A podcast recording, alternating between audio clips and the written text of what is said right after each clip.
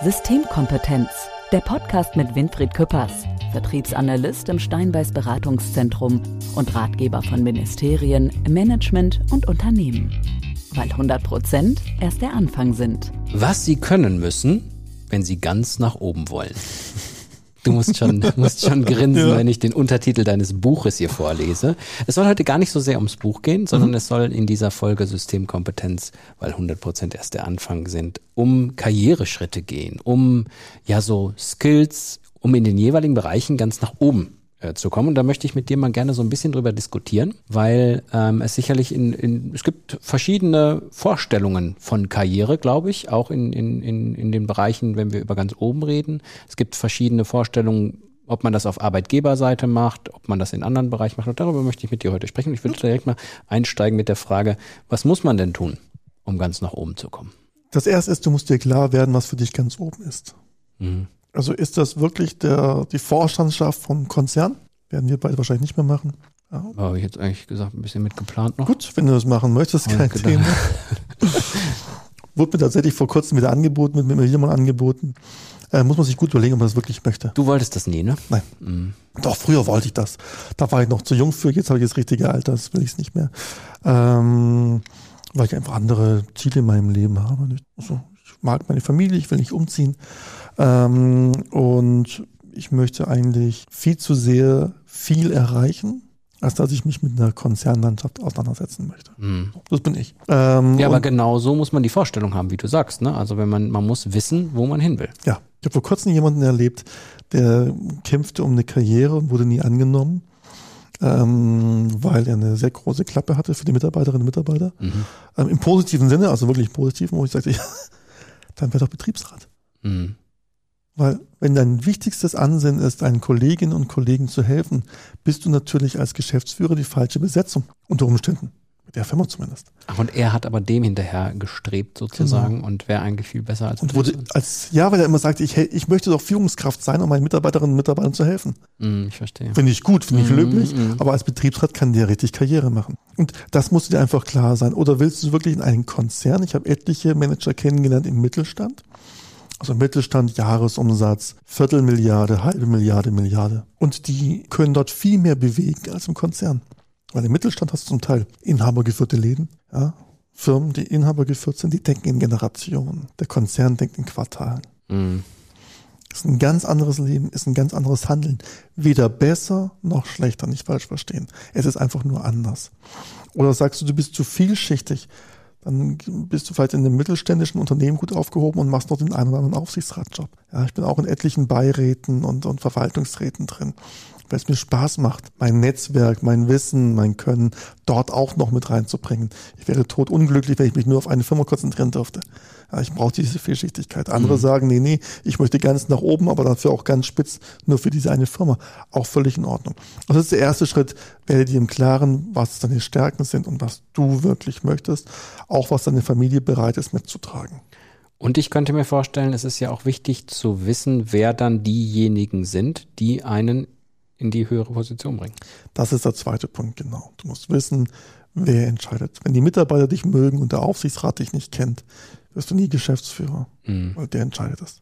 Oder der Inhaber kennt dich nicht, da. Wie sollte ich dann nehmen? Wenn du der klügste Kopf bist im Bereich Telekommunikation, nur keiner weiß es, wirst du nicht Chef der Telekom werden. Nicht? Das zweite ist natürlich auch dann zu wissen, was ist dann denen wichtig. Um auf sich aufmerksam zu machen dann? Ja, klar. Also, mhm.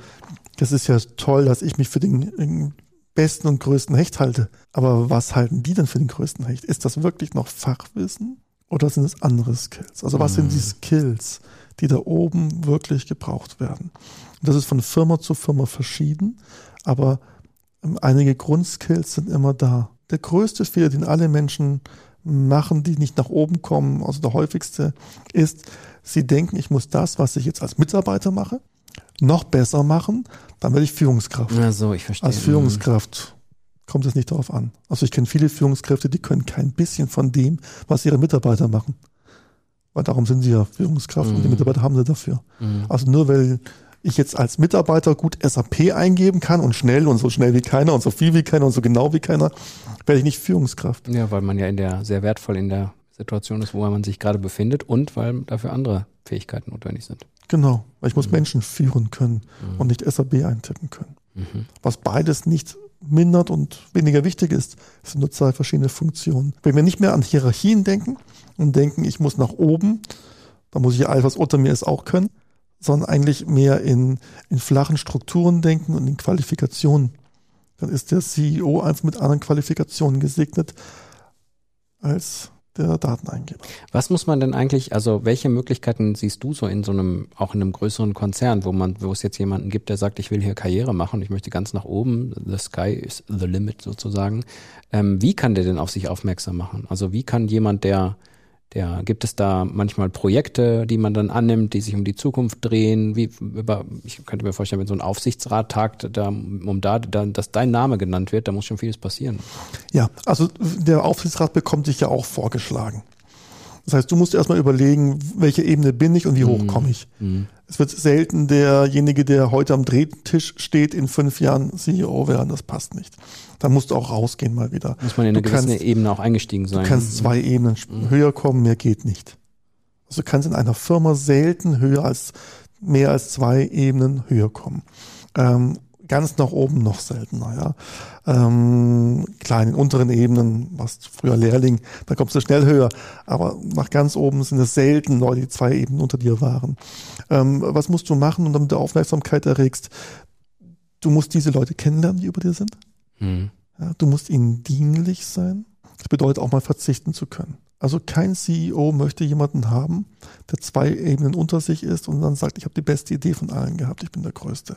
Weil der Größte ist immer noch der CEO. Mm, ich verstehe. Also ich habe mal jemanden gehabt, ich habe dauernd jemanden, aber ähm, der hat damals, ähm, damals war Content Management und Learn Management Themen, so, so E-Learning.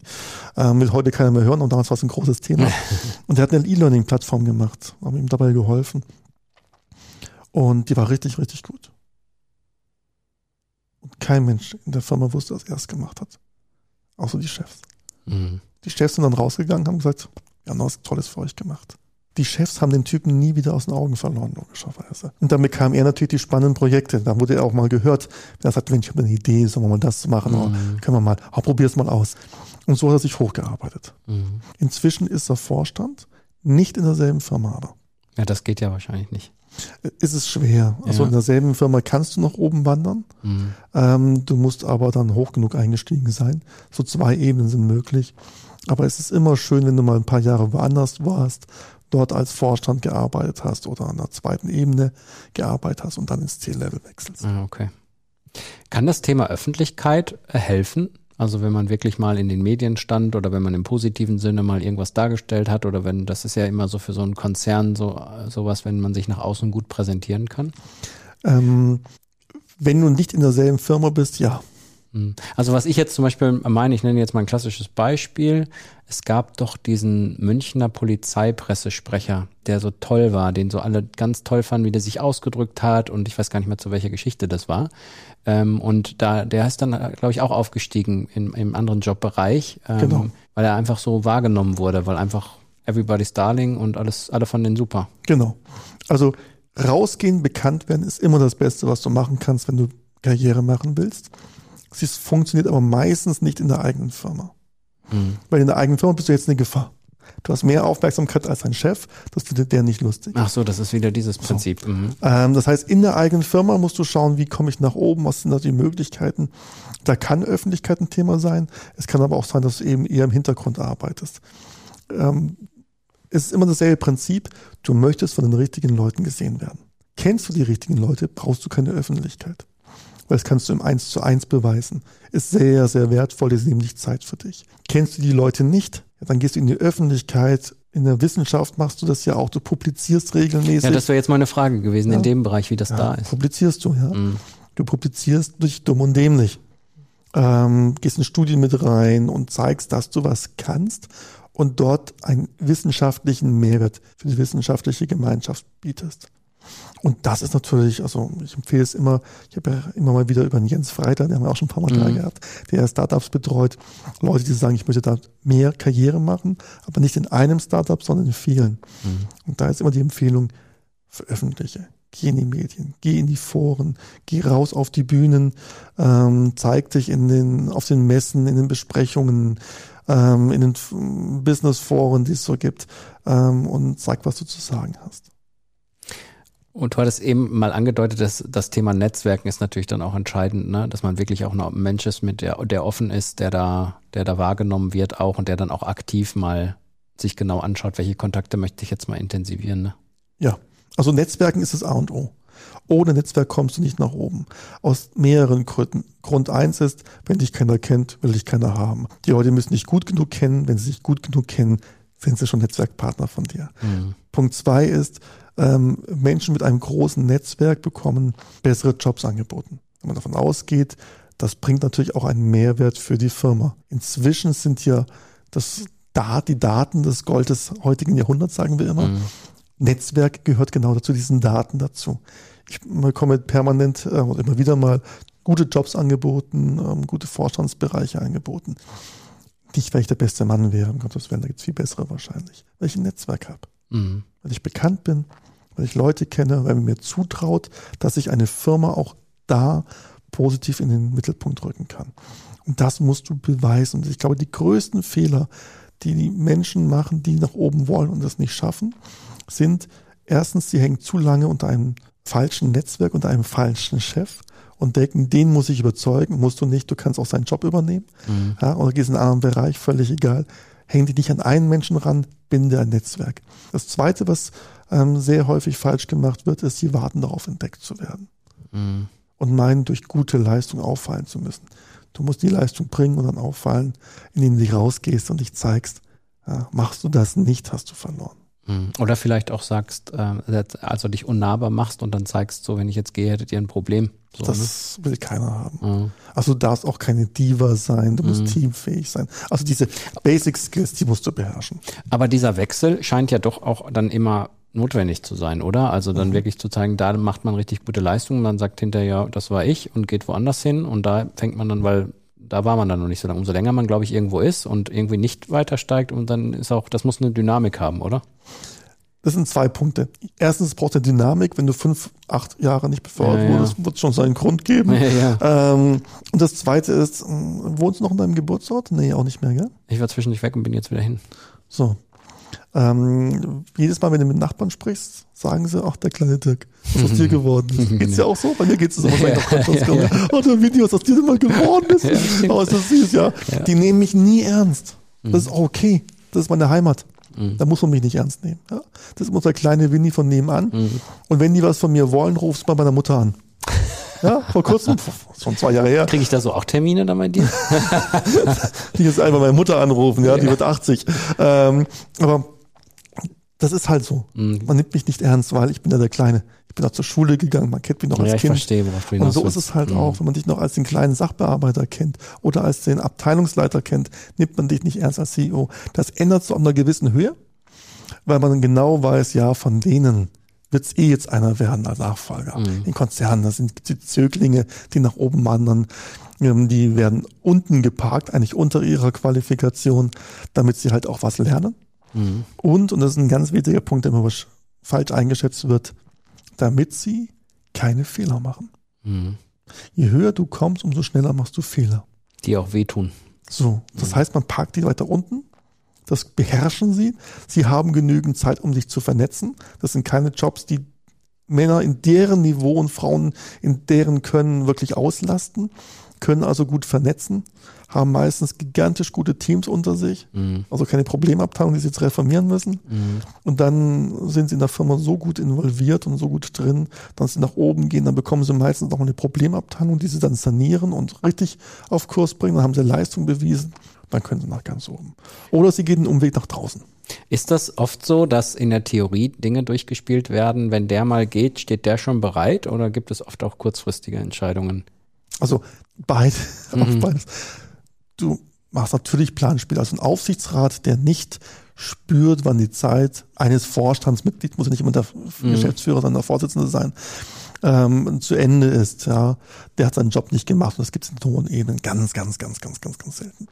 Das heißt, du hast auch immer so ein Gefühl, mit wem spricht der gerade. Du bist ja meistens in mehreren Aufsichtsräten ähm, und ich kriege das ja dann auch mit. Man kann dann zwar nicht so offen reden, aber es ist mir schon passiert, ich war in zwei Aufsichtsräten, wo der ähm, ähm CFO, also Finanzvorstand, dass der einen Firma sich bei der anderen Firma beworben hat. Ah, okay. Hm. Ja, ähm, das ist dann schon der Moment, wo man dann mal im anderen Vorstand sagt, Aufsichtsrat käme und sagt, wir sollten uns mal Gedanken machen, wen ersetzen wir denn wodurch wen? Mhm. Und dann tatsächlich hatten wir keinen Plan B für den CFO und dann komm, lass uns einen suchen, wir kennen einen. Dann hatten wir einen und es kam, es kommen musste, er hat gekündigt und wir hatten dann den Nachfolger. Mhm. Trotzdem, und deswegen sagte ich beides, hast du auch ganz oft das Momentum, wo du sagst, okay, aber gibt es nicht noch was Besseres? Mhm. Du hast immer einen Plan B. Du hast auch immer irgendjemanden, der nachgezogen wird, weil du kannst ja einen, einen drei- oder fünfköpfigen Vorstand bei Konzernen, siebenköpfigen Vorstand nicht durch sieben externe ersetzen. Du brauchst ja deine Eigengewächse. Sehr spannend mal wieder dieses Thema. Sollen wir zwischen den Welten mal gehen? Weil da bin ich heute mal. Oh, da bin ich da gespannt. Bin, da bin ich heute mal Protagonist. Erzähl. Also nicht, nicht selber. Systemkompetenz zwischen den Welten. Politik, Wirtschaft, Wissenschaft. Natürlich reden wir nicht über mich, aber wir reden über ein Thema, äh, das ich sehr, sehr gerne habe. Fußball. Ich finde, das ist eigentlich ein Ja, warte, warte, warte. Wir gehen ja häufiger in den Sport hinein. Wir gehen ja häufiger, häufiger in den Sportbereich hinein und ich finde jetzt, äh, jetzt gerade wenn man so über, über Menschen spricht, die eher im Hintergrund agieren, aber die, die eigentlich diejenigen sind, die ähm, den Applaus kriegen sozusagen. Ne? Das ist ja, wenn man das mit dem Fußball vergleicht, gibt es ja sehr, sehr viele äh, äh, Profispieler, sehr, sehr viele, die als Helden gefeiert werden, mhm. die ähm, irgendwo immer in Aktion waren, die halt die Tore vorne geschossen haben. Nehmen wir jetzt mal hier äh, Ronaldo, nehmen wir mal Messi, nehmen wir mal Pelé, nehmen wir mal Gerd Müller, nehmen wir mal äh, Jürgen Klinsmann, Rudi Völler, wir könnten immer so weitermachen.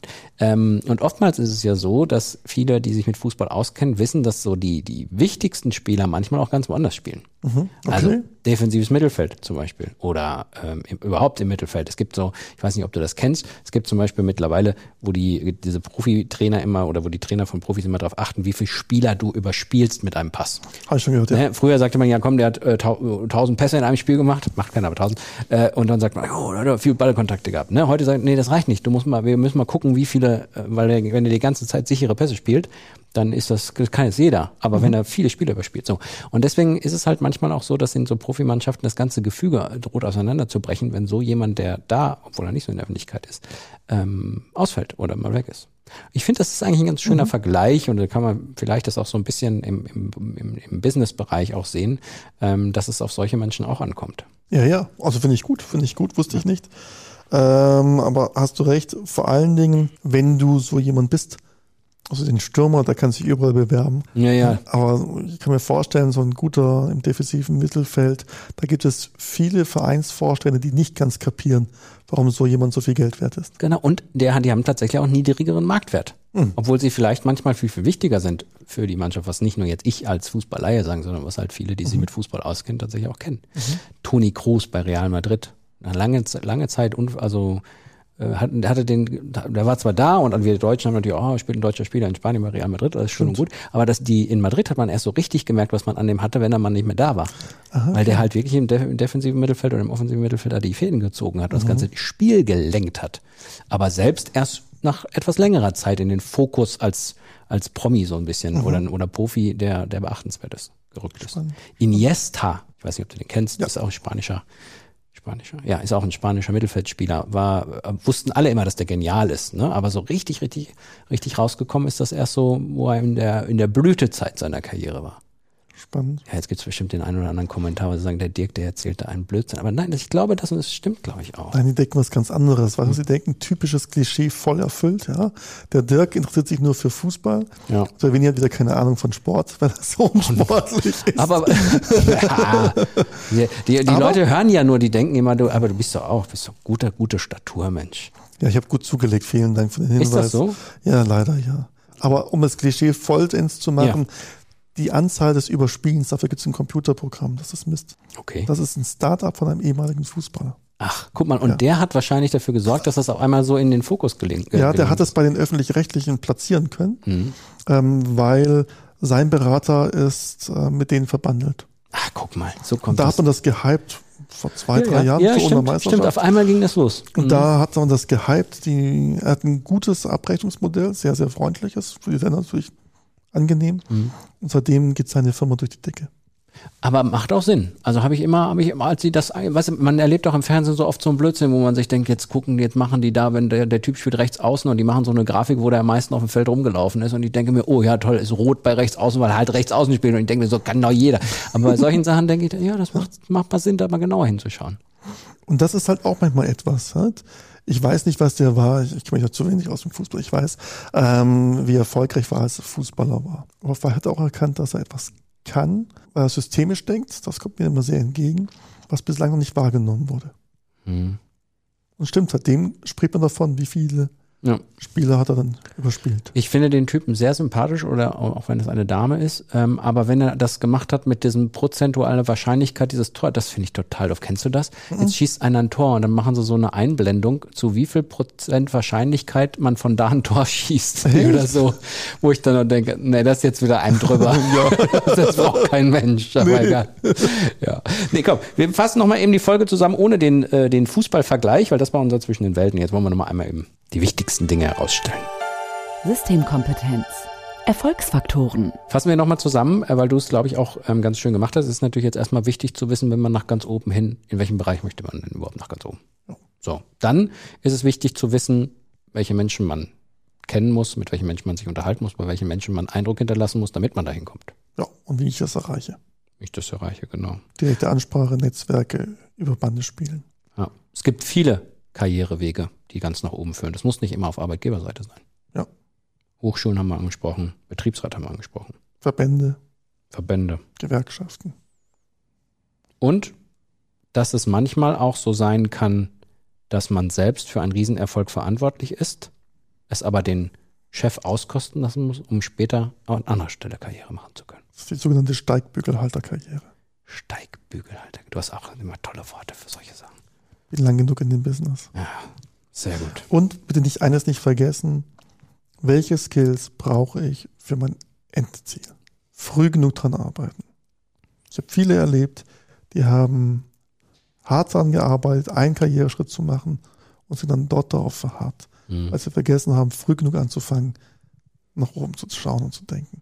Manchmal muss man auch die Karriere leider nicht durchgehen. Man kann auch ganz viel springen, indem man zum Beispiel in so eine andere Firma geht und sich dort halt mutig belegt. Also in meinem Bereich Vertrieb habe ich Leute kennengelernt, die haben nichts studiert, die waren aber gute Verkäufer, haben wirklich sehr gut sich verkaufen können und haben dann erstmal Vertriebsleitung irgendwo gemacht. Mhm. Waren dort erfolgreich, warum auch immer, das ist mal, mal Talent, mal Mhm. ist es auch die Umfeld und haben sich dann relativ schnell wieder beworben, woanders hin, für eine größere Firma Vertriebsleitung. Und irgendwann sind sie halt irgendwo Vertriebsvorstand von Mhm. irgendeiner Firma geworden ähm, und, und ähm, haben gut Geld verdient. Also sehr gut Geld verdient. Es gibt viele Wege, die nach oben führen. Man muss nur den Weg kennen und das Endziel. Oh, Ey, das habe ich mir gerade einfallen lassen. Das war gar nicht bist schlecht. intelligent? Lassen, kann man das so stehen lassen? Das lassen wir Folge so. Schluss machen? Das war's. Danke, liebe Hörerinnen und Hörer. Bis zum nächsten Mal. Ciao. Tschüss. Systemkompetenz, der Podcast mit Winfried Küppers, Experte in Wissenschaft, Wirtschaft und Politik. Weil 100 Prozent erst der Anfang sind.